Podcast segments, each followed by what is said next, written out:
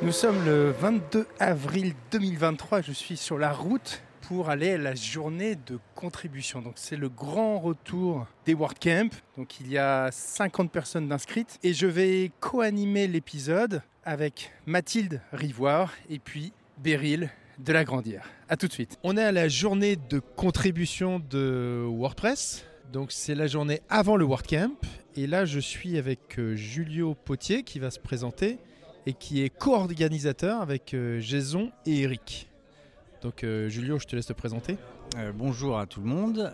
Je suis Julio Potier, trésorier de l'association WordPress francophone. On a décidé d'organiser cette journée de contribution à WordPress parce que en fait on estime que la contribution à WordPress c'est aussi importante que son usage. Oui, tu expliquais tout à l'heure dans l'introduction que finalement, s'il n'y avait pas de contribution, il n'y aurait pas WordPress. Exactement, ouais. c'est sûr que WordPress existe grâce euh, à la contribution de, chaque personne finalement euh, qui a décidé de, mettre un petit peu son, grain de sel. Donc euh, bah, notre, notre rétribution, c'est de venir contribuer à notre tour à l'amélioration de WordPress sous toutes les formes possibles. Donc on dit que WordPress, c'est un, pour ceux qui ne le connaissent pas, c'est un projet qu'on appelle open source. Autrement dit, le code est ouvert et tout le monde peut participer. C'est exactement ça, voilà. Ok, euh, donc comment ça s'organise en général une journée de contribution? Alors on fait appel euh, donc forcément à des bénévoles. hein. Euh, déjà les organisateurs sont, sont bénévoles, les personnes qui souhaitent animer une table c'est du bénévolat et chaque personne est libre de vouloir se, se- se mettre animateur animatrice d'une table. Donc aujourd'hui on a six tables. Euh, on a la sécurité, on a la traduction, on a le cœur de WordPress, on a la documentation, on a BuddyPress, on a aussi une table sur l'association WordPress francophone, puisqu'on souhaite aussi toujours améliorer le, site web et le- les services que peuvent, que amener nos, sites. Euh, et donc chaque, personne euh, ben, est vraiment libre de, s'installer où il veut ensuite. Aujourd'hui on est une cinquantaine, Euh, on s'installe à la table qu'on souhaite, on peut changer euh, si ça nous plaît pas, on peut changer euh, en milieu de journée, etc. Ok. Et là, nous sommes assis à la table de, de documentation qui est euh, animée par, Par Marie par. Marie Comet. Je suis Beryl, Mathilde est également avec moi, Grégoire. Et on démarre donc notre contribution à la, à la, à la documentation qui a besoin de bras. Et il n'est pas nécessaire de savoir coder. Non, pas il du tout. suffit d'avoir un, Oui, c'est quoi le parcours Bah, le Si on veut démarrer, on c'est- commence par C'est quoi pas très très très compliqué en fait. hein. Il faut s'inscrire euh, sur euh, le site de wordpress.org, faire un identifiant, c'est-à-dire faire un compte. Et, et une fois qu'on y est, on se laisse guider et on choisit au choix euh, la traduction, corps, documentation. Il y a tout un tas Oui. de.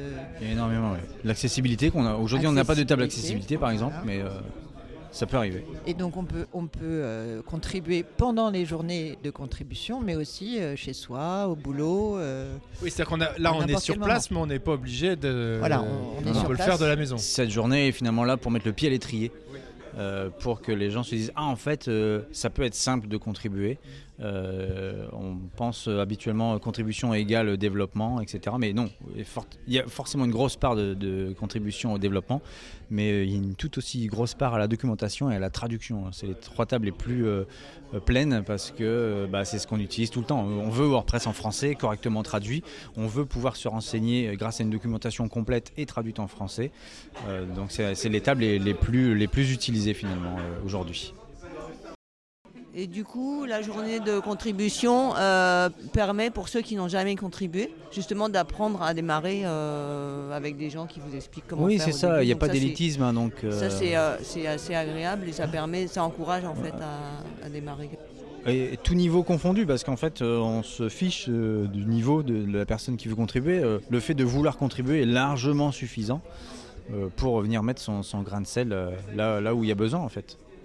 Alors, on parlait de l'inscription sur le site wordpress.org, mais il y a aussi une inscription sur le Slack, si j'ai bien compris. Est-ce que ça passe beaucoup par le Slack? Alors, elle n'est pas du tout obligatoire. hein. Ah, le. Slack, c'est, euh, ça va être plus être euh, notre communauté FR pour nos échanges et regrouper des discussions parce qu'il faut un canal de discussion quelque part, mais ça peut être n'importe quel autre outil. euh, chacun peut se créer son groupe. Aujourd'hui, on, on a ça parce qu'il est là depuis maintenant, je crois, 2015, notre Slack.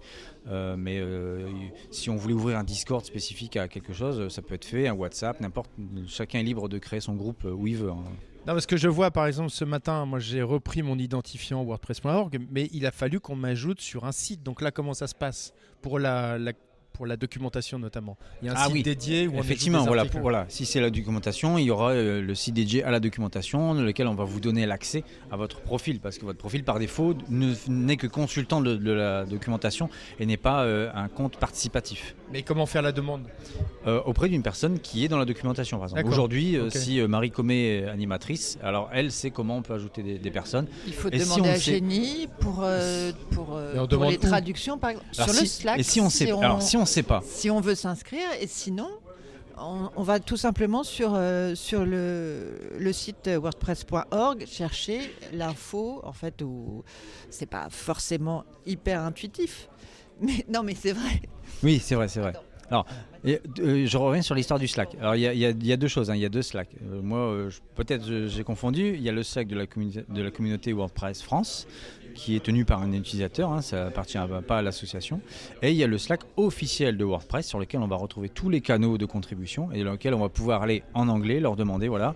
Je suis un tel, euh, j'aimerais contribuer à telle euh, chose. On va être redirigé vers le bon canal, à la bonne personne, etc. Et là, on va aussi se faire guider pour euh, pouvoir contribuer.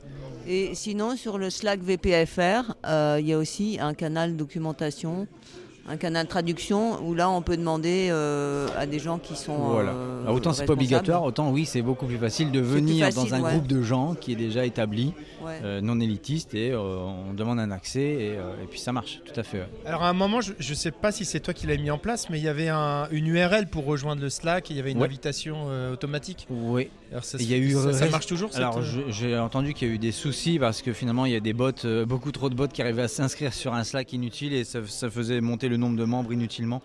Je crois qu'aujourd'hui il y a 33 000 comptes, hein. en vérité il n'y a pas 33 000 utilisateurs. Voilà. C'est un petit problème d'inscription un peu trop, un peu trop simpliste. Mais ça va être revu et euh, ce genre de choses, comme ça fait partie du site par exemple WPFR sur lequel on peut s'inscrire sur ce Slack, eh ben, on a besoin de contributeurs au site pour améliorer par exemple cette histoire d'invitation. Donc on peut contribuer à WPFR sur la table WPFR. Et donc si on est adhérent WPFR, parce qu'il y a une adhésion, euh, là il y a la possibilité aussi de demander un accès aux, aux différents euh, sites de contribution, ça pourrait passer par là? Non, ça n'a rien à voir. C'est-à-dire qu'on est, on n'oblige personne à, de- à adhérer à l'association WordPress francophone pour contribuer à WordPress, même en France. Il n'y a, il y a aucun, il y a aucun lien direct. Par contre, je sais que dès qu'on a Les un compte euh, WordPress.org, si on va sur une extension, il y a toujours un lien qui indique aider à traduire. Et là, je pense qu'on est redirigé automatiquement vers l'outil de traduction. Ce qui est aussi le cas pour les thèmes. Sur la colonne de droite, on descend et euh, traduire votre thème, traduire le thème. Et on est dirigé vers la, euh, page de traduction. Il faut choisir la locale euh, FR, français, français de France, je crois, parce qu'il y a français du Canada, il y a français de Belgique et français de, je sais pas, je sais, j'ai oublié. Et, euh, et là, si on est logué, si on est identifié, euh, on peut commencer à traduire. Il faut toujours de préférence pour aller pour, pour, bah, lire la documentation auparavant, c'est quand même plus simple parce qu'il y a déjà Il y a un des choses établies, Il y a un glossaire, il y a Il y a deux extensions importantes qui sont des outils euh, très utiles pour, euh, pour aller plus vite. Et, euh, et également euh, choisir, euh, parce que là il faut un petit moment euh, pour euh, comprendre évidemment comment ça fonctionne. Euh, Il y a un guide de traduction et on peut traduire via Firefox ou Chrome parce que c'est là que les deux extensions qui sont utilisées sont, utiles. Et, voilà, et après on- on- on choisit toujours. Alors attendez, c'est là, j'ai oublié, mais hum, il y a un tableau avec toutes les chaînes à traduire. Et il faut choisir euh, de préférence qui est. euh, Ah oui, il y a une distinction. oui, vrai. il y a une distinction entre. la... je Bon, La stable Voilà, La stable, stable. version stable. La version stable. la version stable du README ou la version stable, voilà. Donc ça, c'est quand même euh, le- le- la base de la base pour ne pas être perdu. Et ça, des- ça concerne trad- Ouais, traduction. donc en fait, ça fait des, des propositions de traduction qui vont être validées par, euh, par des, des personnes qui sont en charge euh, finalement de faire une sorte de vérification euh, rapide de ce qui a été envoyé. On ne peut pas euh, euh, envoyer n'importe quoi dans la traduction. voilà, c'est pas instantanément envoyé, c'est pas instantanément validé. Il y a quand même toujours une, une validation humaine derrière. Donc ça reste quelque chose d'assez sécurisé. Et en effet, c'est par là, c'est à ce moment-là, quand on a fait ces chaînes de traduction, qu'on peut soumettre et, et- et- et donner l'information via le Slack, en général le Slack euh, VPFR, dans, la, dans le canal traduction, si quelqu'un peut justement, euh, un- une des personnes qui sont, euh, qui sont responsables de ça, euh, valider ou vérifier les chaînes, les chaînes traduites. Voilà. Merci, merci Julio. Merci à toi. Alors je suis avec Mathieu et on va parler de l'extension BodyPress. Donc je te laisse te présenter. Bonjour, euh, je suis Mathieu, Mathieu Vier. Euh, je suis un des lead développeurs ou développeurs en chef de l'extension BodyPress. Euh, l'extension BodyPress qui est une extension qui permet d'ajouter un espace communautaire à votre, site internet WordPress. Et décris un peu qu'est-ce que c'est un espace communautaire pour BodyPress. Alors l'espace communautaire que propose BodyPress euh, est composé de différents composants. Euh, Il y a un composant qui va parler à, tout le monde, c'est euh, le partage de, statuts ou de, nouvelles publiques quelque, part. Euh, ça ressemble à Twitter ou au mur de Facebook. Il y a un composant qui permet d'organiser des, micro-communautés dans votre site, ce qu'on appelle le composant des groupes. Euh, donc les gens vont se réunir dans ces groupes euh, pour euh, partager des activités ou d'autres d'autres, contenus. Et on a un composant des notifications. Quand tu dis composants, c'est des modules que tu ajoutes Oui, voilà, c'est ça. D'accord, ok. En fait, c'est- des modules qui sont déjà intégrés dans, dans BuddyPress Et que tu actives ou pas? Et que tu actives ou pas, en fonction tu- de tes besoins. Pour euh, expliquer aux gens qui, seraient moins techniques ou plus débutants, c'est un peu si tu ajoutais une extension qui ajouterait des collections de blocs et que tu peux les activer ou pas. Alors c'est marrant que tu, prennes la, comparaison avec les blogs parce que euh, bon alors si, euh, si les gens savent tous ce que c'est que les blogs dans WordPress déjà c'est génial. Mais oui en, quelque sorte effectivement nous-mêmes nous faisons des, blocs des blocs ce qu'on appelle des BP blocs pour injecter en fait dans les contenus WordPress euh, des, euh, bah, des contenus BuddyPress euh, sous la forme de blocs euh, comme on peut avoir un bloc de, de paragraphes, de titres, de médias, etc. Est-ce qu'on pourrait dire que BuddyPress, ça serait une espèce de bloc d'un super profil? On pourrait dire ça?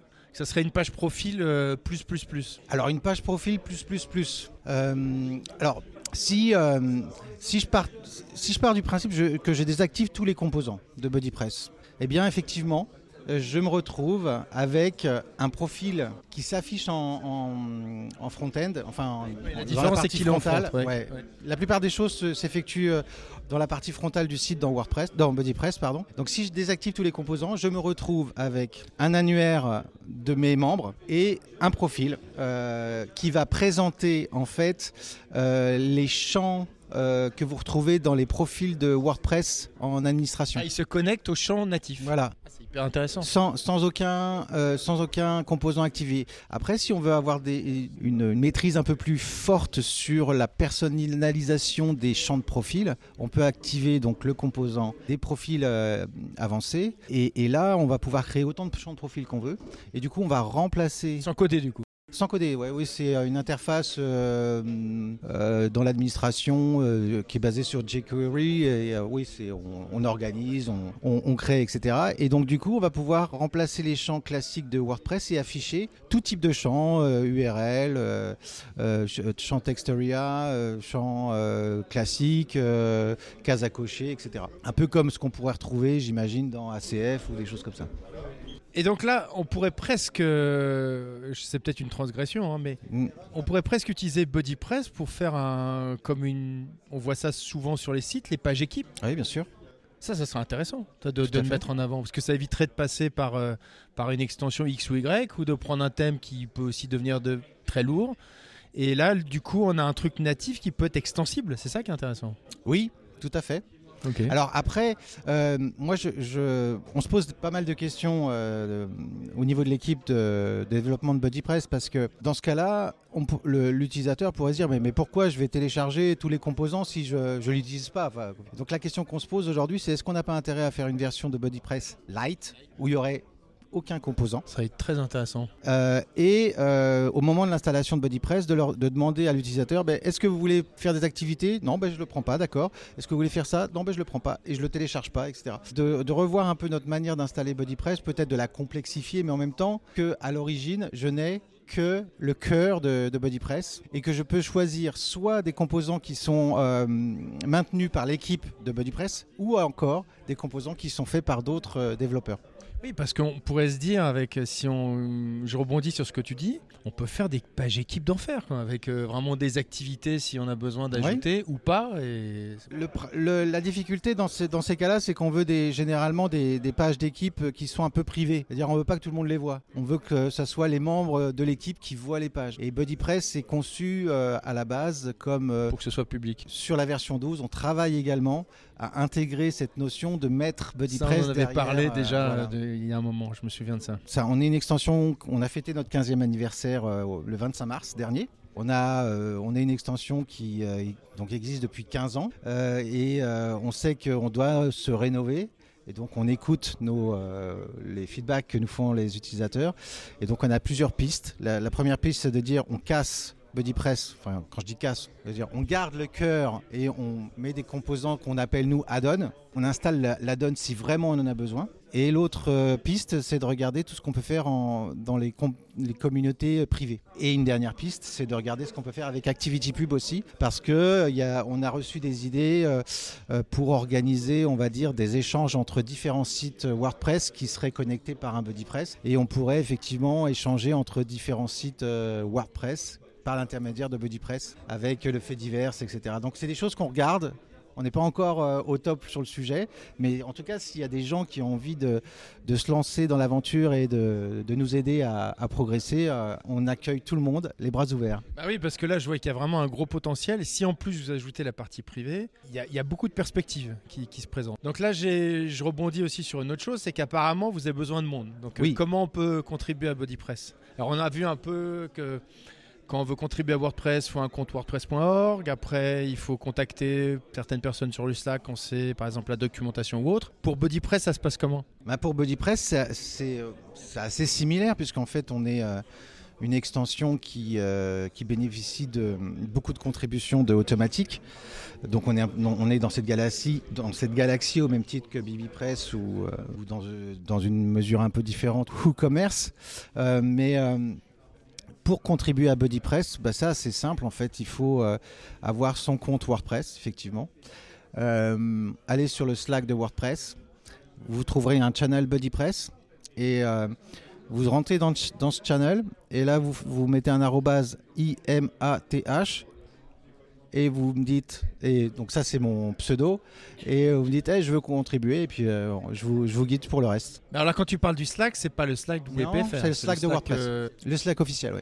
On a, une, euh, on a une cha- un channel spécifique, enfin on a deux channels. On a un channel pour le public, euh, justement pour les accueillir, c'est là où on organise nos, nos réunions de développement. Et on a un Slack privé, enfin on a un channel privé par, pardon, pour euh, gérer euh, toute tout l'aspect euh, sécuritaire, puisqu'en fait on fait partie du programme HackerOne de, de, de WordPress et une de nos, un de nos avantages par rapport à d'autres euh, extensions qui font euh, du, euh, du site communautaire, c'est que nous, on, bénéficie de ce programme de sécurité et que la sécurité est très importante. Oui, parce qu'après, euh, il y avait Julio dans la- comme ça, comme c'est un projet open source, euh, il pourrait y avoir d'autres structures qui qui feraient ce qu'on appelle un, un fork ou ça une existe, euh, du projet et, et qui n'a- et qui n'aurait pas cet audit de sécurité. Exactement, exactement.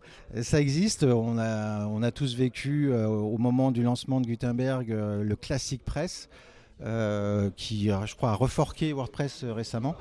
Mais euh, oui, euh, effectivement. Alors bon, nous, c'est pas un même niveau. hein. Ça reste une extension de, de WordPress. Alors, c'est quoi les besoins les plus urgents là, en ce moment? C'est quoi? C'est la documentation, le design? Alors euh, en fait, j'ai envie de dire tout. Il y a de la place pour tous les profils. Si vous voulez nous aider à docu, en plus là, on est vraiment sur un, un changement majeur, majeur de, de, de paradigme. On va, changer beaucoup de choses dans la version 12. Euh, et ça veut dire qu'on prend un risque parce qu'il y a beaucoup d'extensions qui risquent de, ne- plus marcher de, de- alors ou marcher moins il y a- bien il y a des- Euh, en fait, on va faire une version et on va faire en plus une extension BodyPress pour permettre euh, d'être compatible avec les anciennes, euh, enfin avec les plugins, avec les extensions. Ah, c'est pas une extension comme Gutenberg qui permettrait de tester Alors les en nouvelles fait, on va faire euh, approches. BodyPress. Euh, 12.0, c'est la nouvelle version euh, qui utilise euh, la- le, le gros changement, c'est qu'en fait on utilise la- l'API de réécriture de WordPress pour euh, l'interprétation des URL. Euh, et ça, nous, euh, on avait un- un interpréteur d'URL, euh, on va dire, euh, hé- hérité, euh, qui, euh, qui, qui a fait le job jusqu'à présent, mais qui n'est pas dans les standards de WordPress. Donc on se met au, au standard de WordPress. L'API en question, c'est la Rewrite API. Euh, donc je traduis en réécriture des URL. Et donc ce changement-là va générer nécessairement euh, des euh, breaking change, enfin c'est un changement euh, de rupture. Et il y a des extensions qui seront plus compatibles. Et donc pour faire pour éviter que nos utilisateurs finaux qui ne verront pas la différence entre est-ce que c'est BuddyPress qui, déconne ou est-ce que c'est l'extension qui déconne, est-ce que l'extension n'a pas fait ce qu'il fallait, en fait ils vont pas voir ça, ils vont pas chercher à, comprendre ça, ils vont se dire ouais non c'est BuddyPress qui déconne et donc ce qu'on a fait, c'est ce qu'on est en train de faire, c'est qu'on va créer une extension pour permettre de rester compatible avec euh, d'autres euh, extensions. C'est un peu ce qu'a fait WordPress C'est le, Quand- ch- c'est le chemin inverse de Bah, Gutenberg. c'est le même chemin en fait parce que euh, Gutenberg quand ils sont, ils sont arrivés comme l'éditeur par défaut, tu actives l'éditeur classique. Et ben nous c'est pareil, on a appelé ça BuddyPress classique si tu veux, BP classique, et tu restes sur l'ancienne version de BuddyPress. Voilà. En bénéficiant des dernières évolutions de features comme la, la- la partie privée de la communauté. Parce que ça fait longtemps. Eh oui, je parle, sais, je sais. je sais, je sais. Mais euh, disons qu'aujourd'hui, j'ai plus de, hum, plus de facilité à, à faire certains choix dans BuddyPress. Bon, ben merci beaucoup Mathieu. Puis j'espère que ça portera ses fruits et puis qu'il y a des que ton Slack va être rempli. Merci Grégoire. Non, réponses, J'aimerais bien, ouais. Et alors j'ai oublié de préciser, mais Mathieu est quand même le cofondateur de Eh oui, Paris. c'est un plaisir. donc, hein, euh, de- voilà, voilà. Content, j'étais content qu'on se retrouve parce qu'on a fait quand même pas mal de podcasts ensemble. Merci, Merci, Mathieu Grégoire. encore. Alors je suis à la table de des traductions. Donc là on est avec toute l'équipe. Là il y en a, on est combien? On est presque une presque une dizaine, hein, on va dire. Et on a déjà abordé donc sur le fait qu'il faut créer un compte sur WordPress.org. Après, il y avait deux écoles. Soit on passe directement sur les pages de WordPress.org quand on veut traduire euh, une extension. Mais d'après ce que j'ai pu échanger avec les quelques membres, euh, c'est quand même bien de passer par Slack aussi. Qu'est-ce que tu, veux vous présenter rapidement et puis après on enchaîne. Euh, Donc toi tu es Laurent. Moi je suis Laurent, je suis contributeur euh, officiel depuis 2017. J'ai compris euh, l'importance de la traduction euh, assez rapidement puisque ça permet d'avoir un outil euh, dans sa langue nativement. Donc ça permet d'aller même plus loin si on a besoin de faire des choix, des extensions, eh bien euh, les comprendre, c'est important. Donc euh, c'est important si on a cette capacité-là de participer à la contribution, parce que c'est un outil contributif, hein, WordPress, donc de contribuer quelque part pour soi, mais surtout pour les autres. On est bien content de, trou- de trouver soi-même des traductions en français, donc en, produire soi-même, c'est quand même pas mal. Donc il y a une équipe qui est là euh, pour, euh, pour valider ça, pour euh, veiller à la cohérence de tout ça. C'est important la cohérence, c'est-à-dire que quand on passe d'une extension à une autre, quand on passe d'une version à une autre, pouvoir retrouver les mêmes mots qui voudraient dire les mêmes choses, c'est quand, même, euh, c'est quand même très important. Mais alors, si par exemple je commence et que je sais pas prendre si je prends tel ou tel mot, comment je peux me repérer? Tu dis qu'il y a une cohérence, il y a, il y a quoi Il y a un glossaire, il y a quelque chose comme ça qui existe avec Alors la pour liste ça, effectivement, il y a, il y a un glossaire. Prendre une, euh, une, euh, une extension ou un thème qui est déjà partiellement traduit, ça permet de voir également des mots pouvoir s'y retrouver, ne pas être complètement dans l'inconnu. C'est peut-être rassurant, c'est même sans doute rassurant. Et euh, dans la traduction, sur le site Translate, donc qui sert à la traduction, justement, dans les chaînes qui sont à traduire, on a des aides. Euh, on a des mots qui sont soulignés, sur lesquels on pose la souris et qui nous donnent le mot qui devrait être. Donc il faut s'appuyer sur le glossaire, pas exclusivement, mais le premier réflexe, ça doit être j'utilise le glossaire. Et ensuite, bah, si j'ai besoin d'aménager, je me pose la question, effectivement, soit je traduis moi-même et je propose la chaîne pour qu'on la valide, soit je vais sur le Slack, et le Slack est très très important pour ça, je vais sur le Slack et je propose ma chaîne, je, pose la question, est-ce que je peux utiliser ce terme-là plutôt que l'autre? Ça peut engager une discussion et qui va continuer à améliorer de manière continue euh, la traduction de WordPress. Il y a un canal dédié sur le Il y a un canal dédié sur le Slack, c'est le Slack euh, WordPress FR, hein, c'est pas le, mec, c'est euh, WordPress FR.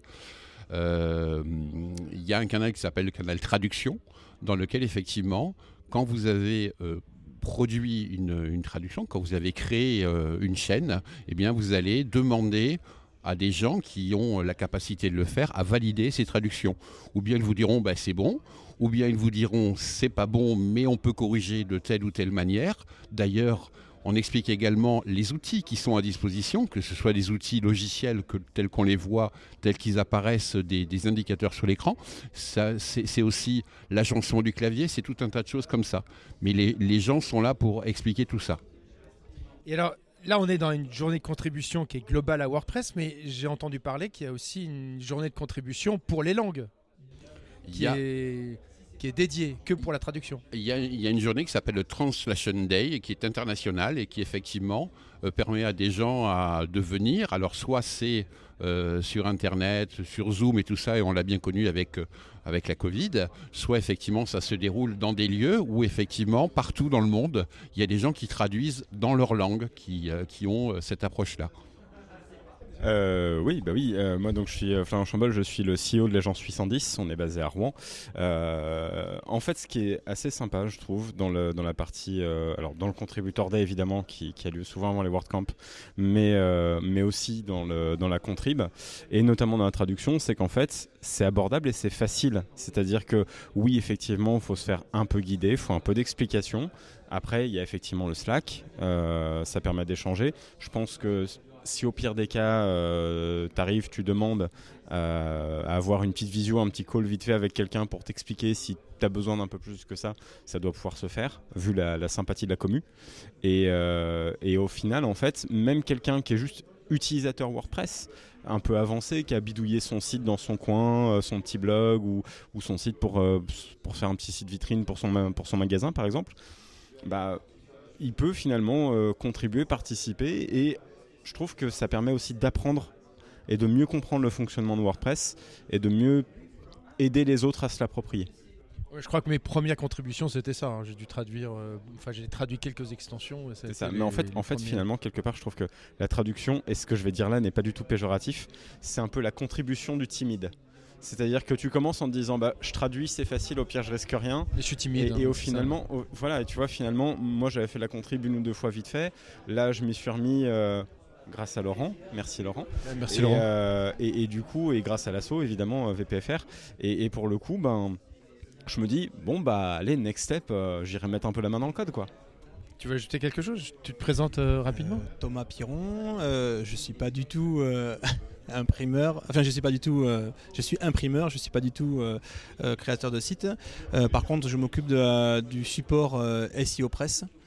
Euh, qui, est créé, par euh, Benjamin Denis.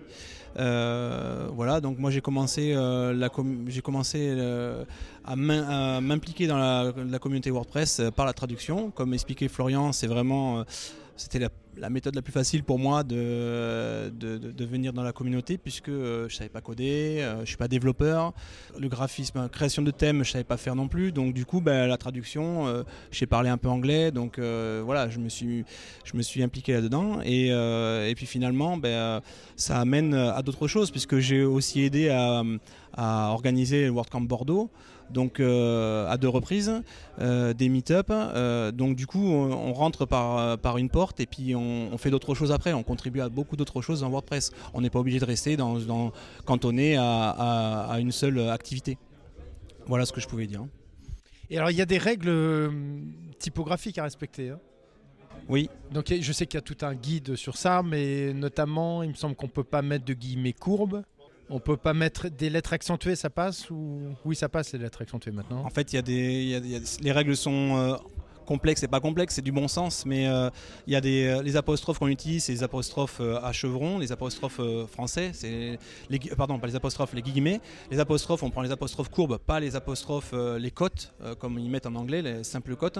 Voilà, c'est pour une histoire de cohérence. On a commencé comme ça, donc pour être cohérent dans toute la, dans toutes les extensions, tout le cœur de WordPress, on, on continue à faire euh, comme ça. Donc c'est des règles qu'on s'est euh, euh, imposées et pour une histoire de cohérence dans les traductions, on continue à les, à les, à les, à les conserver. en fait, Il y a un guide. Il y a un guide. Il y a un guide, tout il y a ça. un guide. Ok. On- dans le channel euh, Slack de, de traduction, euh, on, peut, euh, on, on peut voir en haut de- des éléments épinglés dans lesquels il y a tous les liens qui nous amènent vers le guide de traduction, les, les, différents, les différentes, différents conseils, les différents guides qui permettent de, de- faire la traduction correctement. Il y a même des liens qui amènent vers les extensions Chrome, Chrome ou Opera, puisqu'a priori on a appris aujourd'hui que ça marchait aussi sur Opera et Firefox bien sûr aussi. Et, euh, et ces, extensions permettent de- de- d'aider les, euh, à voir ces erreurs en, en direct. Là, on voit son erreur en live, on voit directement qu'on n'a pas utilisé la bonne apostrophe, le bon guillemet, et à ce moment-là, euh, on peut se corriger soi-même. Et comment elle s'appelle cette extension? Il y a SPTE ah, SPTE. et GlotDict, Glock Dict. voilà, qui est assez difficile à dire, mais Glock. GlotDict, voilà. Bon après, il faut venir sur le Slack, il y a les, les liens qui sont en haut et vous le trouvez facilement. Et comment on s'inscrit sur le Slack?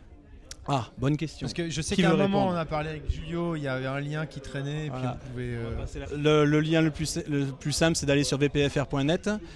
Thomas, tu voulais ajouter quelque chose? Non, c'est voilà, très bien. Merci de m'avoir invité. C'était sympa. Moi j'avais une question, une dernière.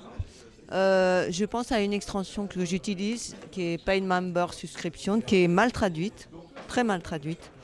Et c'est surprenant parce que de, de tout ce que vous dites, ça a l'air d'être bien organisé, bien. Est-ce que c'est traduit, les traductions françaises, elles sont faites seulement en France ou dans d'autres pays ou par d'autres gens? Non, nous on s'occupe que de la traduction française. Ouais. Donc euh, si elle est mal traduite en français, c'est nous qu'il faut venir voir, c'est sûr. Mais euh, après pour les autres langues, euh, c'est. Non, non, mais je parlais de la traduction française. D'accord.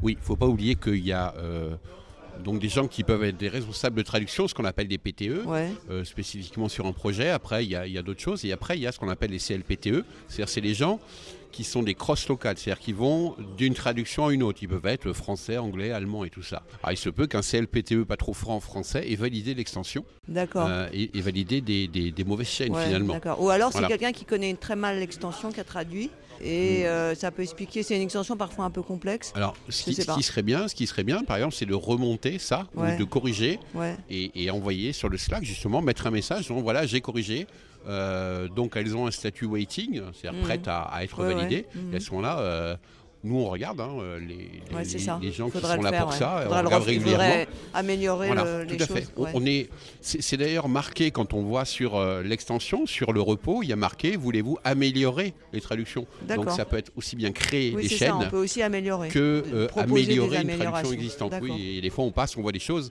et même des fois on va dans consistency, c'est-à-dire en fait la liste des traductions possibles pour un mot donné ou une expression donnée. Donc on va dedans et on s'aperçoit qu'il y a des, des traductions un peu bizarres. Et à ce moment-là, on peut remonter dans l'extension et aller corriger nous-mêmes un certain nombre de choses. Euh, Moi, j'ai vu passer un, je, je lisais un speaker event, ben, c'était un haut-parleur d'événement. Donc Ouais. c'est pas Oui, il y a des forcément choses, voilà, bah, y a des choses bizarres Voilà. comme ça. ouais. Et ça, quand Ouais. on le voit, ben, on corrige, quoi. Il n'y a pas de problème. Mais c'est bien de le remonter les infos et on, on agira en conséquence. Alors là, je suis avec Marjorie. Alors Marjorie, elle- est venue à la journée de contribution, mais elle fait pas partie intégrante de la, par- de la journée de contribution, mais elle a contribué à sa manière puisqu'elle a organisé cette année, enfin avec toute l'équipe. Elle n'est pas toute seule, mais elle est ce qu'on appelle la lead. On dit la lead, non? C'est le lead? Ouais, la lead pour cette année. Donc Marjorie, je te laisse te présenter un petit peu et puis tu vas nous dire c'est quoi cette contribution d'organiser un WordCamp? En quelques mots, hein. présente-toi déjà. Vas-y, on t'est. Alors moi je la présente Marjorie parce qu'elle n'a pas envie de se présenter, elle tremble. D'accord.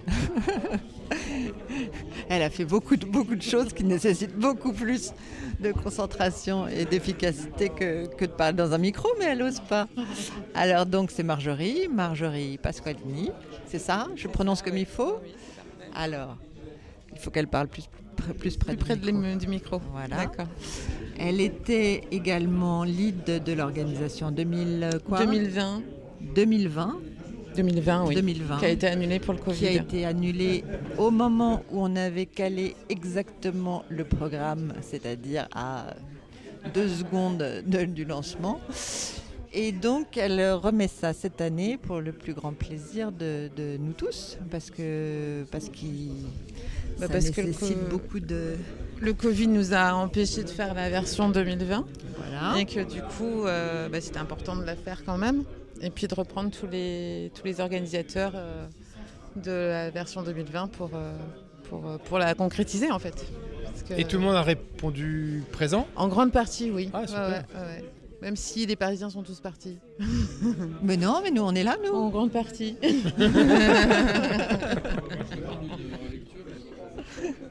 Et alors, de ce que j'ai compris, c'est que vous aviez eu un, un délai très court, parce que normalement c'est plutôt six mois pour organiser un World Cup. Oui, ça a été dur à mettre en place parce que, bah, parce que tout le monde était plus ou moins parti. Ceux qui étaient restés n'étaient pas spécialement. euh, Enfin, euh, il fallait une, une énergie en fait. Il fallait trouver la dynamique. Et on l'a trouvé au lors du World Camp Lyon. Et suite à ça, on a essayé de trouver une salle, euh, se regrouper, euh, mettre en place tout ça. Et donc, euh, ça a démarré réellement au mois de janvier. Et donc c'est un nouveau lieu, super lieu. C'est un nouveau lieu, la même équipe. Euh, on a incrémenté d'autres personnes parce que comme c'était très court, il fallait qu'il y ait plus d'orgas.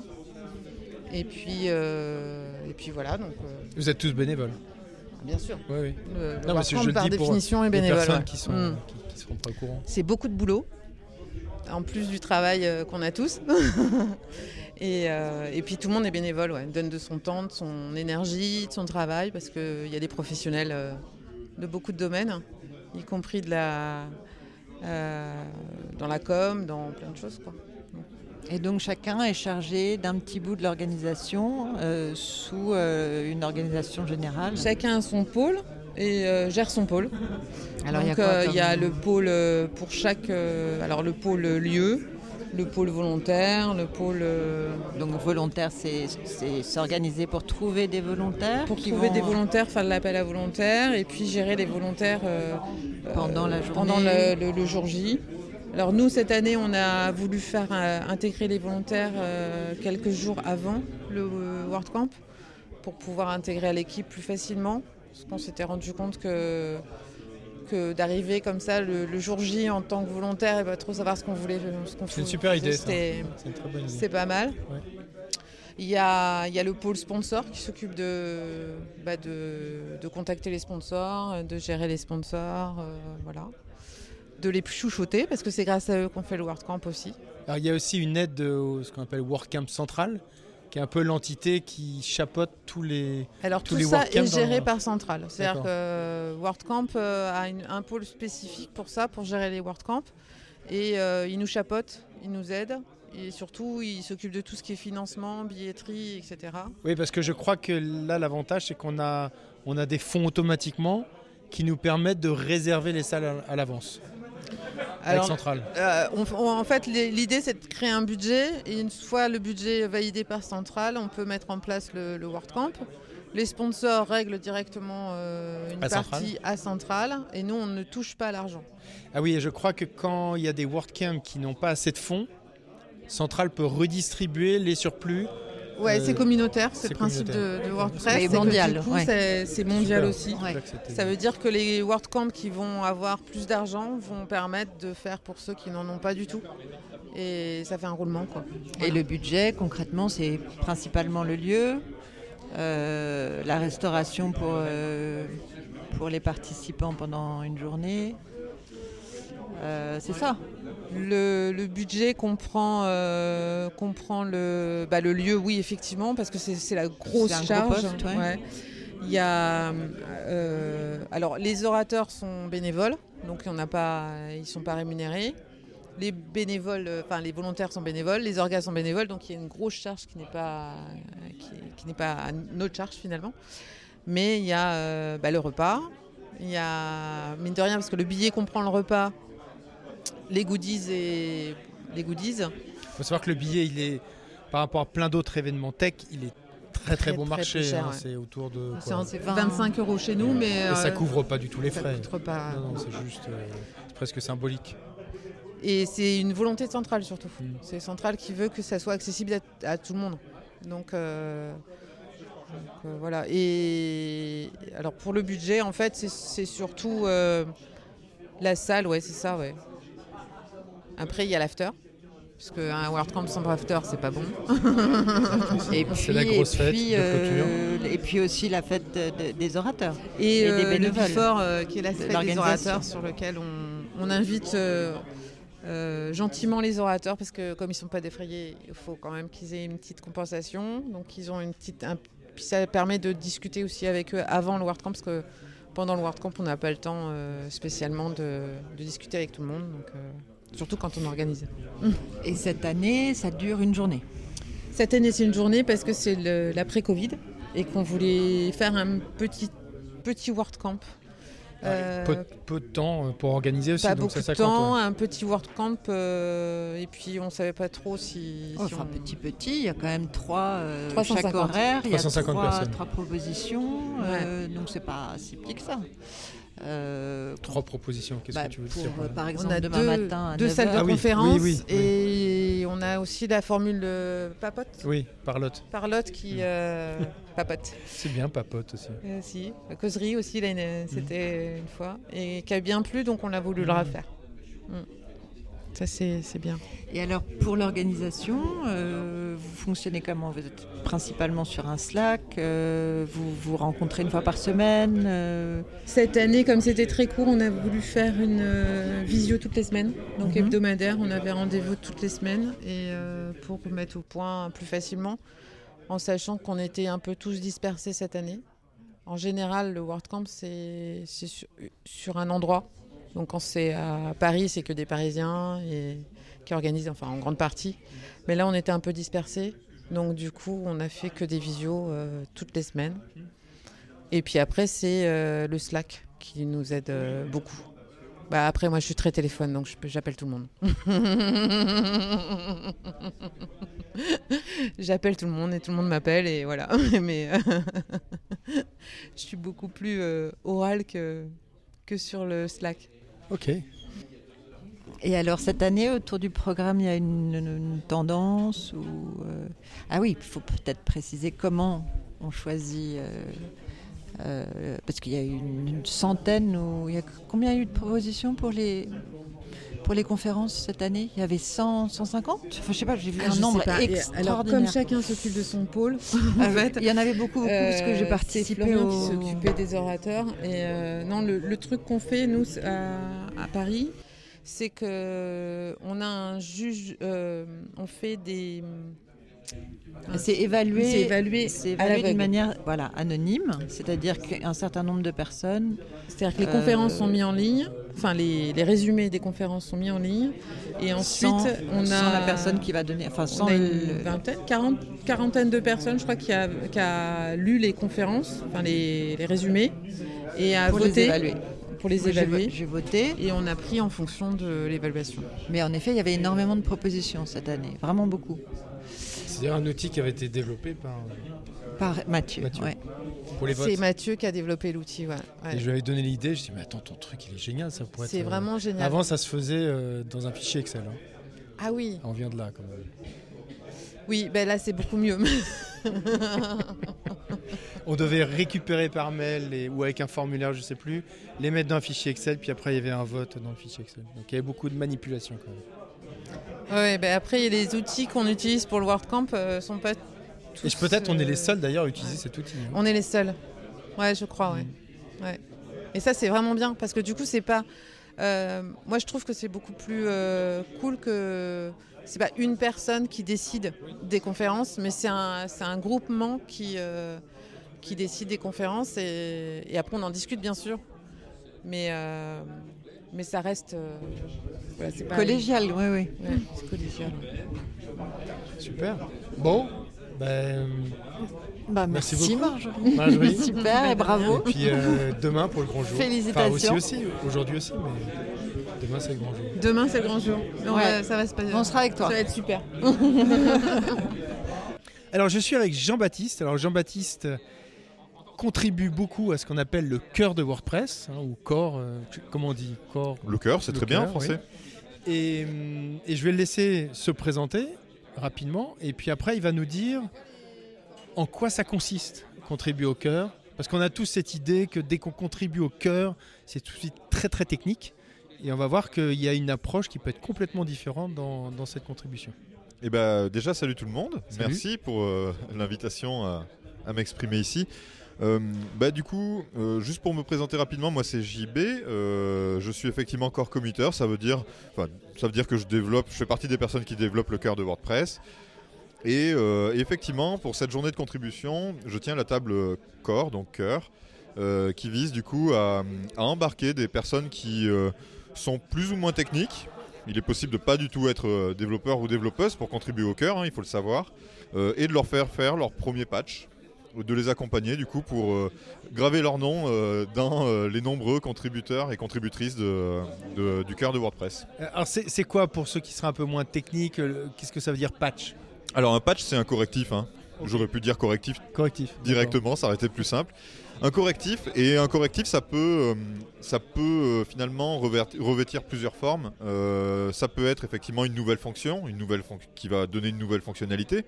Ça peut être aussi la correction de la documentation en fait du, cœur de WordPress. Donc il y a de la documentation à l'intérieur du code.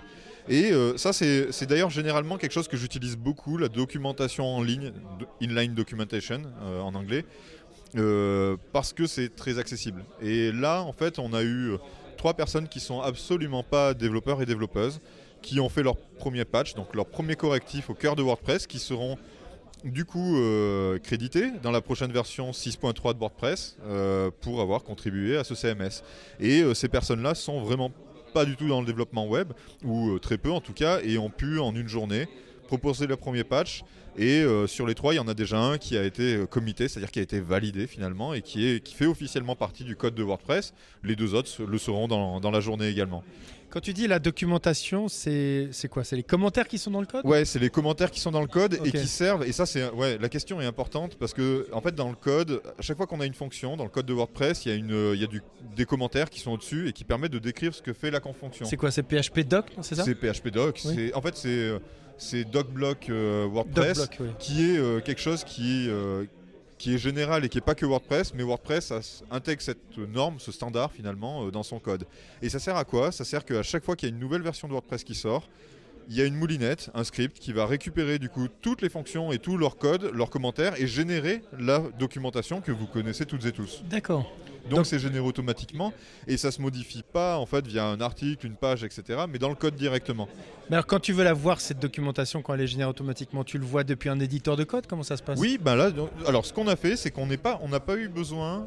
Pour les personnes qui étaient là, j'ai préparé quelque chose. Enfin, j'aime bien faire ça pour l'onboarding, en fait, hein, Mhm. enfin, l'embarquement des, des nouveaux contributeurs. C'est qu'on n'a pas besoin d'éditeur de, code. Mhm. On est passé directement par GitHub. Ok. Euh, il suffit d'avoir un compte GitHub et un compte WordPress.org. On va faire la modification directement sur GitHub.com, sur le, le- le repo, donc le répertoire qui contient le code source de WordPress. On fait la modification dans notre commentaire. Par exemple, typiquement ici, on a corrigé des fautes d'orthographe. C'est ce qu'on a fait en fait. hein. Voilà. Donc on modifie le code de WordPress hein, directement. Et quand WordPress 6.3 sortira, donc en, en août prochain, a priori, si tout va bien, euh, et ben du coup, il y aura une nouvelle documentation qui sera générée à partir du code et qui contiendra euh, ben, les corrections qu'on a fait. Alors quand tu dis c'est un problème d'orthographe, mais c'est du coup sur du texte en anglais? Oui, c'est du texte en anglais. Alors là, en fait, on avait plusieurs choses qui, euh, par exemple, des formulations qui sont pas très claires ou Ah, ce ok. genre de choses. Et du coup, ben, on, on corrige ça et Mhm. ça fait une meilleure documentation. Mais c'est pas une euh, contribution de documentation puisqu'on est allé modifier le code Oui, du oui, CMS oui, pour le sûr. faire. Donc c'est une vraie contribution core Ok. en fait. hein. Oui, ça permet de voir le process entre Ouais. la validation du commit, euh, la. Exactement. le- J'aime bien, utiliser ça parce que la modification en elle-même, elle prend 3 minutes. Oui. Même on pas voit les- 30 on voit les secondes. étapes. Mais par contre, on voit les étapes, on voit le workflow en fait. Comment, comment chez WordPress, du coup, euh, une proposition de modification est Mmh. validée. Ah, c'est bien. Euh, comment ça se passe, l'outil de ticket, parce qu'il y a un outil de ticket Mmh. pour, euh, pour gérer les différents correctifs, etc. En gros, c'est très pédagogique. Ouais. Voilà. Ok. Et hum, est-ce qu'il y a des, des besoins? Est-ce qu'on a besoin de, de corps committeurs ou de gens qui participent au cœur ou vous êtes déjà. euh, Ouais, toujours. D'accord. Il y, a un- il y a aussi un besoin, et c'est quelque chose d'assez important pour WordPress, de diversité. Mhm. Euh, si tu remontes 10 ans en arrière, il n'y avait que des Américains. Oui, je sais. Et des. Américains, pas beaucoup d'Américaines d'ailleurs. C'est vrai. Euh, Aujourd'hui, c'est de moins en moins le cas. Mhm. On est une, euh, on est 5 ou 6 Européens Mhm. euh, à être corps committeurs. Alors si tu prends les corps développeurs, c'est-à-dire les personnes qui ont contribué de façon plus générale, euh, aujourd'hui, bah, euh, les, les États-Unis sont plus les seuls euh, contributeurs et contributrices. Il y a, voilà, il y a beaucoup beaucoup de pays, beaucoup plus. Euh, bah, plus on a diversité, mieux c'est. Euh, c'est un logiciel open source qui en a besoin en fait de diversité pour refléter une diversité de points de vue, de culture, etc. Donc Et diversité de besoins. Parce que je vois notamment. Tout à je fait pense de tout de suite à ce truc qui a été intégré dans la 6.2 qui- qu'on attend depuis longtemps sur euh, la réécriture des noms de fichiers des médias. oui, tout à fait. Alors que la fonction existait, mais comme il n'y avait pas forcément ce besoin dans la langue anglaise, c'est Typiquement, quelque chose qui était mis de côté. C'est un puis- besoin qui, qui n'existe pas en anglais américain et qui du coup va mettre plus longtemps à sortir. Et c'est vrai que plus tu as de contributeurs et de contributrices euh, en dehors des États-Unis justement et qui vont refléter une diversité de culture, plus ce genre de ticket va aller vite en fait à être corrigé. Et, euh, et du coup aujourd'hui c'est c'est un peu ce vers quoi du coup euh, WordPress va, c'est pas accroître forcément le nombre de contributeurs pour accroître le nombre de contributeurs, mais plutôt accroître la, diversification euh, qu'on peut avoir à l'intérieur. Typiquement, c'est aussi pour ça que WordPress 6.4, qui sortira du coup euh, à la fin de l'année, sera une version 100% féminine, dirigée par une équipe 100% féminine. L'objectif, en fait, c'est de faire un appel d'air, de dire que ce CMS, il, euh, il- il- voilà, il, permet du coup à tout le monde de pouvoir contribuer. Et c'est quelque chose qui a été testé pour WordPress 5.6 et qui a permis de faire un appel d'air. Aujourd'hui, il y a beaucoup plus de mixité dans WordPress en fait qu'avant 5.6. Donc voilà, c'est refait régulièrement. Du coup, il y a des initiatives de ce genre. euh, parce que ça permet de faire des appels d'air en fait, de montrer que euh, voilà, il n'y a, a pas une sorte d'élite qui tiendrait WordPress et non qu'au contraire c'est quelque chose d'ouvert et qui tend à se diversifier euh, au maximum. Et comment, comment on fait pour être corps committeur? À quel moment euh, que c'est-à-dire que corps committeur, faut peut-être expliquer un peu plus ce que c'est. C'est-à-dire que c'est quelqu'un qui va quoi? Valider des C'est quelqu'un qui valide et qui Des- va des prendre le code proposé et Oui. qui va le déposer va dans le le code source. Et qui Et va qui va le tester, bien sûr oui, oui. et qui va le déposer dans le code source de façon définitive. ok, Euh, comment on devient corps committeur? Bah, Déjà on commence par contribuer j'imagine. et euh, ben, au bout d'un moment, euh, quand vous contribuez, du coup, il y a euh, des corps committeurs qui vont valider ce que vous contribuez. Au bout d'un moment, vous allez tellement contribuer que les corps committeurs en auront marre de valider ce que vous envoyez et ils vont vous proposer peut-être de devenir corps committeur. Non, plus, euh, plus sérieusement, c'est euh, déjà c'est en acquérant la confiance en fait. hein. C'est un système de confiance. Aujourd'hui, euh, on est euh, entre 30 et 40, on va dire 30 corps committeurs actifs. Ah quand même. Ouais, euh, c'est des gens dont la communauté finalement a confiance et peut donner les clés euh, Mhm. finalement du CMS euh, en se disant bah voilà ça, ça va rouler, ça va fonctionner. Et, si, et c'est des personnes qui si jamais elles ont un doute, elles se regrouperont du coup euh, en petit comité par exemple pour pouvoir décider est-ce que ça c'est vraiment la bonne chose à faire ou pas, etc. etc. et pour discuter les sujets en confiance. Et c'est vraiment basé là-dessus. Alors, on a un peu discuté avec les équipes de traduction, mais qui nous ont expliqué un peu les, les étapes à suivre si on veut commencer à comiter. Alors comment ça se passe pour le cœur? Alors, pour le, le cœur, déjà, il faut commencer à contribuer. Pour commencer à contribuer, il faut commencer à- par comprendre comment fonctionnent les outils qu'on utilise. Oui. On a plusieurs outils, euh, donc un outil de ticket, j'ai parlé de GitHub. Mhm. Euh, souvent, on entend trop souvent le fait que WordPress repose sur SVN, sur Mhm. Subversion, Oui. qui est un outil de versionning un petit peu ancien. Hmm. Euh, c'est vrai, mais aujourd'hui, les seules personnes qui utilisent ce logiciel, c'est les core committers. Si tu veux envoyer un patch sur WordPress, tu peux le faire sur GitHub, euh, et donc avec les outils modernes à ta disposition, etc. Donc finalement, de quoi on a besoin, quelque part, c'est lire un peu la documentation, voir comment ça se passe. Si euh, vous êtes locuteur francophone, ce qui a priori est le cas, euh, vous avez sur fr.wordpress.org/news une petite série d'articles qui expliquent que j'ai que j'ai publié, qui expliquent en français comment Mhm. ça se passe, quels outils utiliser, etc. Donc n'hésitez pas à aller les consulter. Peut-être que tu pourras mettre les On liens. les ouais, voilà, les super. liens, ouais. Et, euh, et euh, ben voilà, l'idée c'est de commencer avec des choses faciles pour com- comprendre le workflow, le, le- le- comment, comment fonctionne le travail dans le cœur de WordPress. N'hésitez pas à rejoindre le Slack WordPress francophone ou à me contacter si vous avez des, euh, voilà, des questions, etc. L'idée c'est de s'entraider. Moi mon objectif c'est qu'il y ait un maximum de personnes, euh, euh, de francophones qui contribuent au cœur WordPress. Donc voilà. Et ensuite petit à petit, ben, comme un peu avec la traduction, on va envoyer, on va contribuer de plus en plus, on va acquérir la confiance finalement des personnes avec qui on travaille et un jour peut-être il y aura un deuxième corps communautaire français, ce qui serait vraiment cool. Il y en a, il y en a combien pour l'instant? T'es le seul. seul? Ouais, un seul. ouais. Alors, du coup, toi, t'es bénévole sur cette partie? Oui, alors bon, j'ai l'entreprise où je travaille qui me donne du temps de travail, Ok. Donc, Euh, qui est attribué, enfin, qui te permet de travailler sur le. qui me permet de travailler dessus. Euh, Ça, c'est bien. C'est pas du plein temps, hein, Oui, oui, oui. euh, au contraire. Après, je rajoute du temps personnel aussi, euh, parce que j'aime Oui, bien ça. hein, voilà, chacun, chacun sa vie. Euh, mais, euh, mais oui, oui, bah, j'ai- en France, Entre deux pics, tu. voilà, entre, c'est ça. Et en Enfin, France, je dis pic parce que Jean-Baptiste grimpe beaucoup, donc c'est pas du jeu de mots bizarre. Entre deux sommets. Entre deux sommets. Et non, en France, on n'a on n'a pas vraiment, de, il me semble, hein, de contributeurs ou de contributrices full-time, c'est-à-dire euh, Mhm. entièrement sponsorisés pour Ouais. contribuer. Ça existe euh, dans, pas mal de, dans pas mal de pays, Oui, je sais, notamment aux États-Unis. Ten Up notamment. Ouais, euh, Ten Up le fait, euh, Automatic, on a, on a Ouais, plein, ouais, euh, Human Made, Yoast, évidemment Ah, Yoast aussi. Euh, donc ça se fait beaucoup. Euh, c'est un investissement quand même hein, pour une entreprise. Euh, après derrière, euh, bah voilà, euh, certains employeurs en France et le mien n'est pas le seul hein, d'ailleurs, mais sponsorisent, on va dire entre guillemets, des gens pour contribuer et donnent. C'est du don de temps de travail en fait, hein, tout Oui. simplement.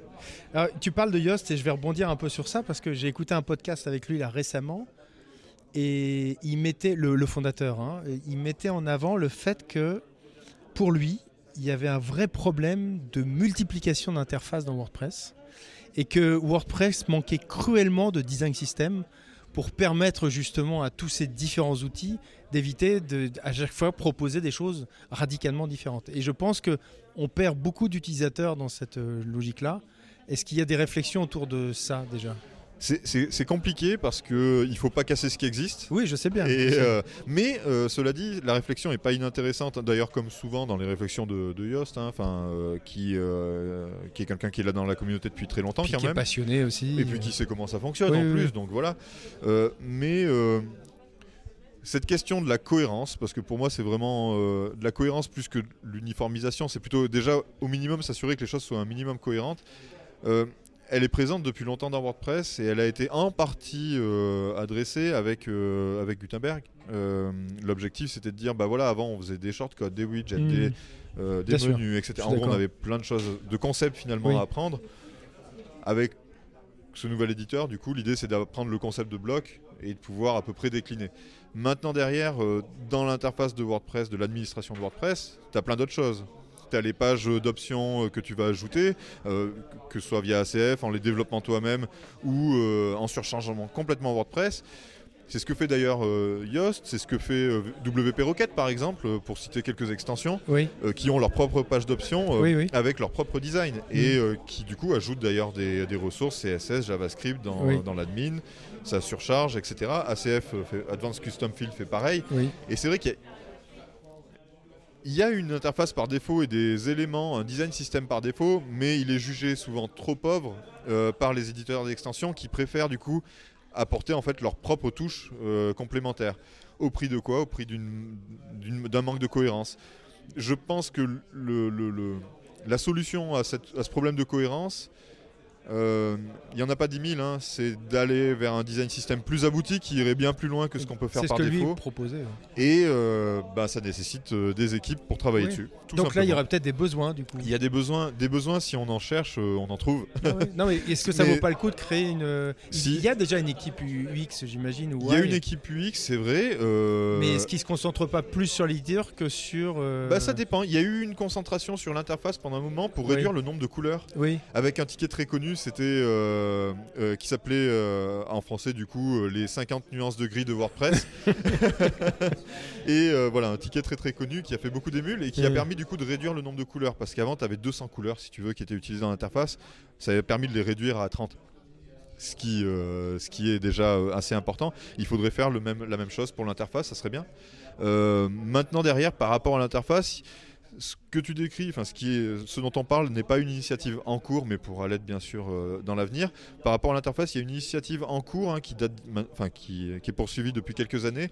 C'était de pouvoir euh, avoir un centre de notification vous savez, toutes ces notifications qu'on a, euh, par exemple, de telle extension qui, veut, qui fait sa pub, telle autre extension qui demande une review, une évaluation sur le repo, etc. Et ça s'accumule euh, jusqu'à prendre plein de place dans votre back-office. Ça serait bien qu'on puisse mettre tout ça dans un écran où tu as toutes les notifications. Mathieu a développé un truc. Euh, ouais, tout à fait. Et ben, ça fait quelques années qu'on essaye, qu'il y a un travail pour essayer de coordonner un peu toutes les initiatives comme celle de Mathieu et puis plein d'autres hein, d'ailleurs, pour essayer de mettre ça en fait à un seul endroit. quoi.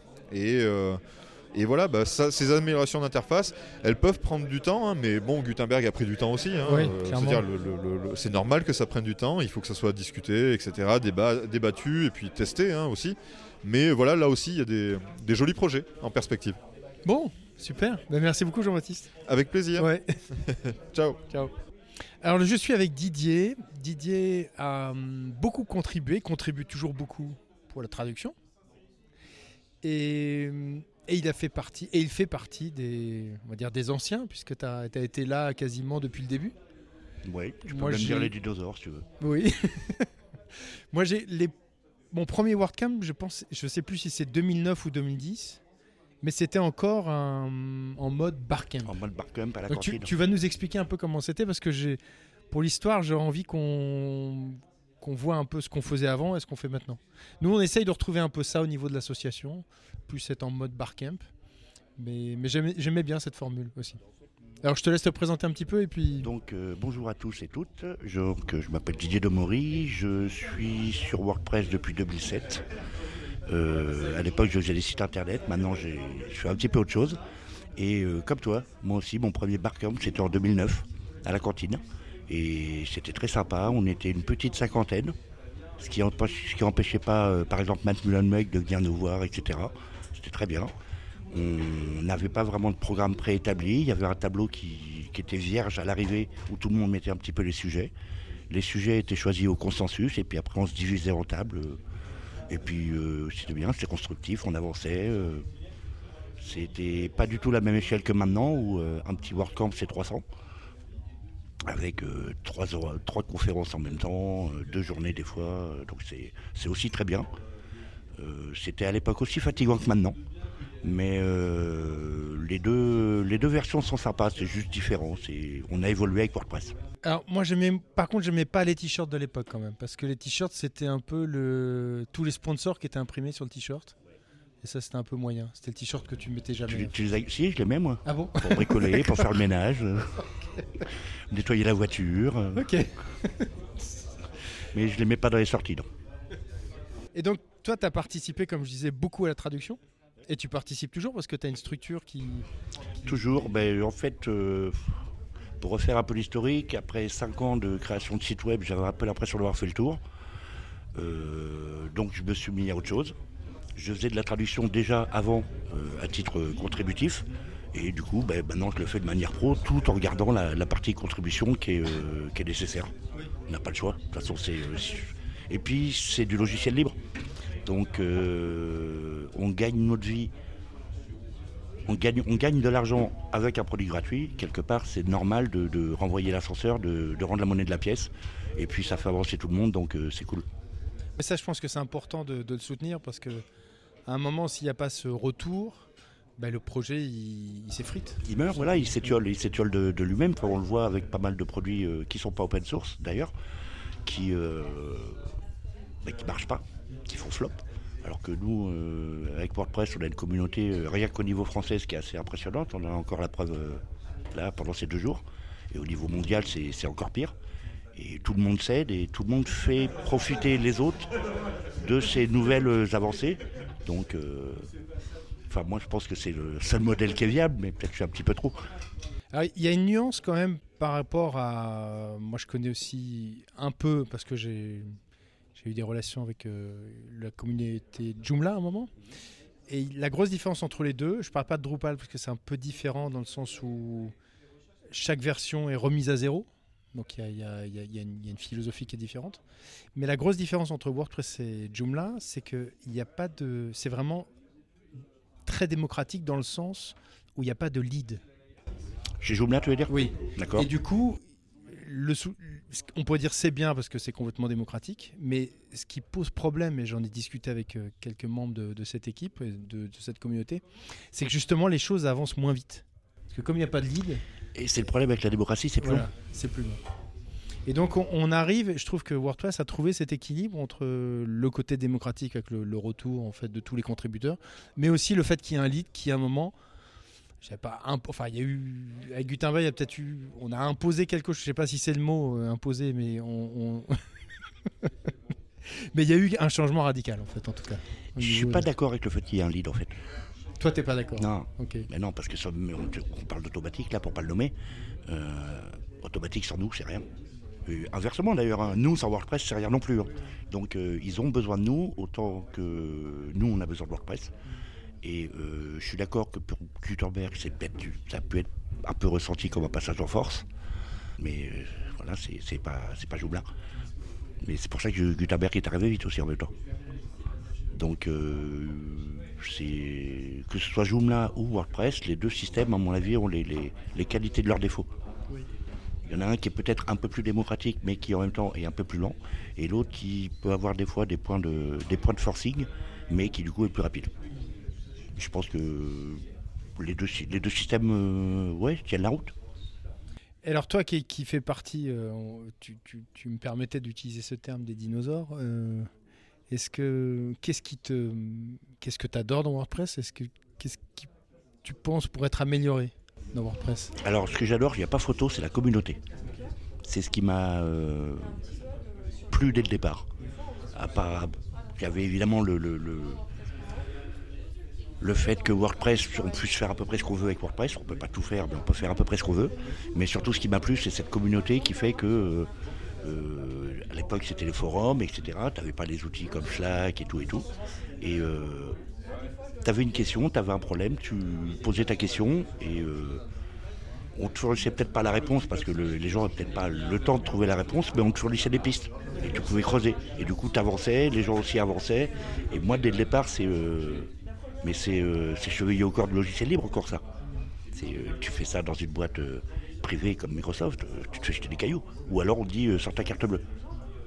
Et euh, donc ça c'est ce qui m'a plu le plus, c'est ce qui encore me plaît, c'est pour ça que je suis encore là ce week-end, enfin ces deux jours. Après, ce qui me plaît le moins, je, sais pas, c'est pas quelque chose qui est parfait, c'est clair, mais il n'y a pas grand-chose qui me plaît pas quoi. J'étais pas forcément fan de Gutenberg non plus au départ, parce que je pense qu'on est un peu tous, euh, on un peu tous au changement. C'est compliqué, c'est faut changer ses habitudes, etc. Ah, mais moi j'aimais bien. Mais je me rappelle aussi de l'époque, euh, au début des années 2000, où on faisait des sites euh, sur FrontPage. Et quand les CMS sont arrivés, il y a eu la même vague disant Ah, c'est nul. En plus, on va plus, par- on va plus, pouvoir facturer au client le fait qu'il change de numéro de téléphone. Ah, c'est dommage. Et, euh, et voilà, quoi, le, train il est plié. Maintenant, toutes les grosses boîtes qui à l'époque euh, faisaient que du front page font du CMS. WordPress ou pas, mais ils font du CMS. Parce qu'ils ont compris qu'ils n'avaient pas le choix. Et euh, par rapport à Gutenberg, peut-être qu'il est arrivé un petit peu en force. Mais avec le recul, moi je me rappelle, et on en connaît, des gens qui étaient des anti-Gutenberg mais farouches.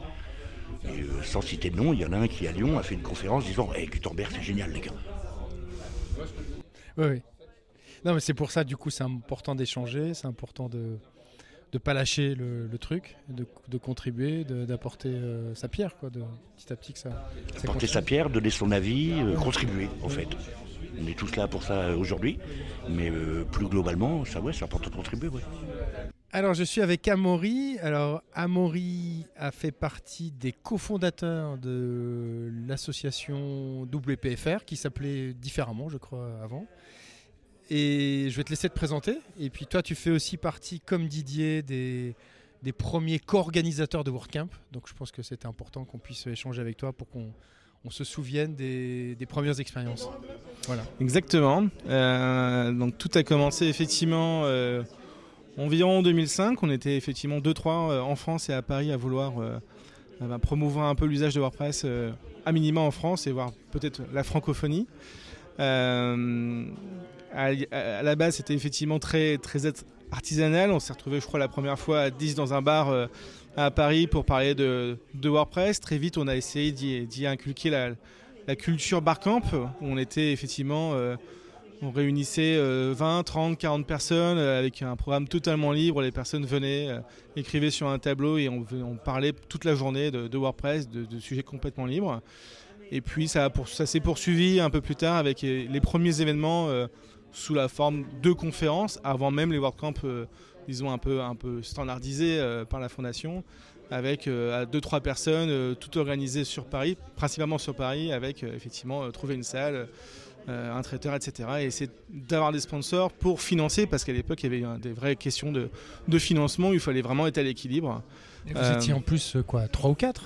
on était trois ou quatre, on, on s'appuyait pas mal sur aussi un peu mon entreprise pour, pour le soutien un peu, un peu financier. Et puis très vite, en fait, l'association a réussi à, cumuler un peu voilà, les, les, gains, les bénéfices de chaque événement. Et donc on a réussi euh, à, franchir un cap, sachant qu'effectivement, désormais, c'est tout autre chose.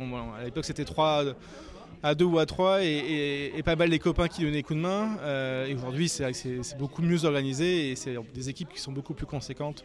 Et puis, tu n'avais pas de centrale ah, il n'y avait ni centrale, euh, ni fondation. La communication, c'était nous. Les sponsors, c'était que nous.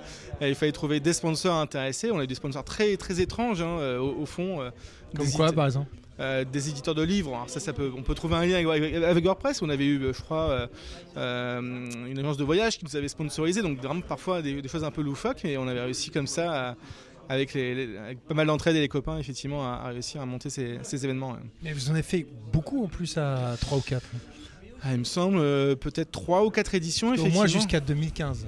Euh, probablement, 2014-2015, ou après ça, ça, a un peu basculé sous, sous l'égide de la, de la, fondation. En fait, je crois que ce qui a été le, le, virage, ça a été le WordCamp Europe, le premier 2013. Et la communauté francophone s'est retrouvée à Leiden. Peut-être c'est mieux rencontré, je sais pas, mais il y, a eu une, il y a eu une synergie qui s'est faite à partir de ce moment-là. C'est fort probable, effectivement. Euh, et puis, euh, c'était dans l'intérêt de tous aussi d'organiser euh, un peu différemment ces événements qui étaient un peu bricolés, hein, soyons clairs, dans des lieux qui n'étaient pas forcément toujours très pratiques. J'ai quand même souvenir d'un WordCamp dans un, dans un théâtre qui était très, très sympa, très original. donc, c'était c'était avant tout des conférences et, un, moment de partage entre passionnés presse. Et donc toi, tu toujours, tu as, une agence? Tu une des, des, premières agences WordPress Alors nous, on est effectivement un BIP euh, agence pure player spécialisée depuis 2009. Euh, donc effectivement, on fait, on fait, on fait ça depuis très longtemps. Et vous avez quasiment toutes les grosses références, euh, parmi les plus grosses. On a des références effectivement significatives. Il y a, ça se distribue pas mal sur le marché. Il y a aussi beaucoup d'agences qui ne sont pas des pure players, qui ne sont pas spécialisées WordPress, mais qui ont des grands comptes.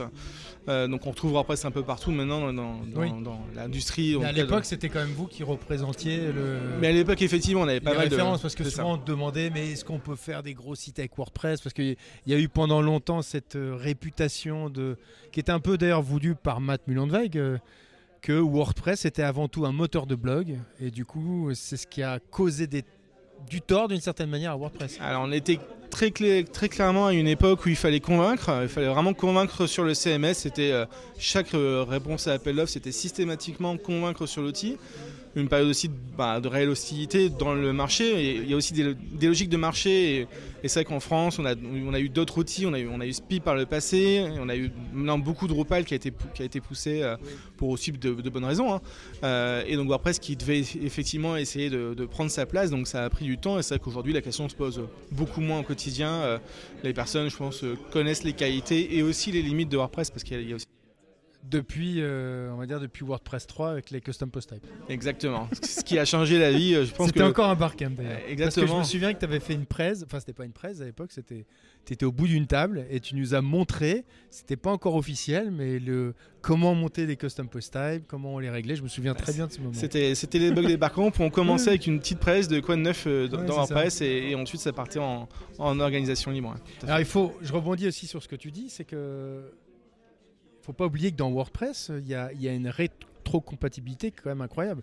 Drupal d'une version majeure à l'autre, faut quasiment tout, pas tout refaire, mais presque.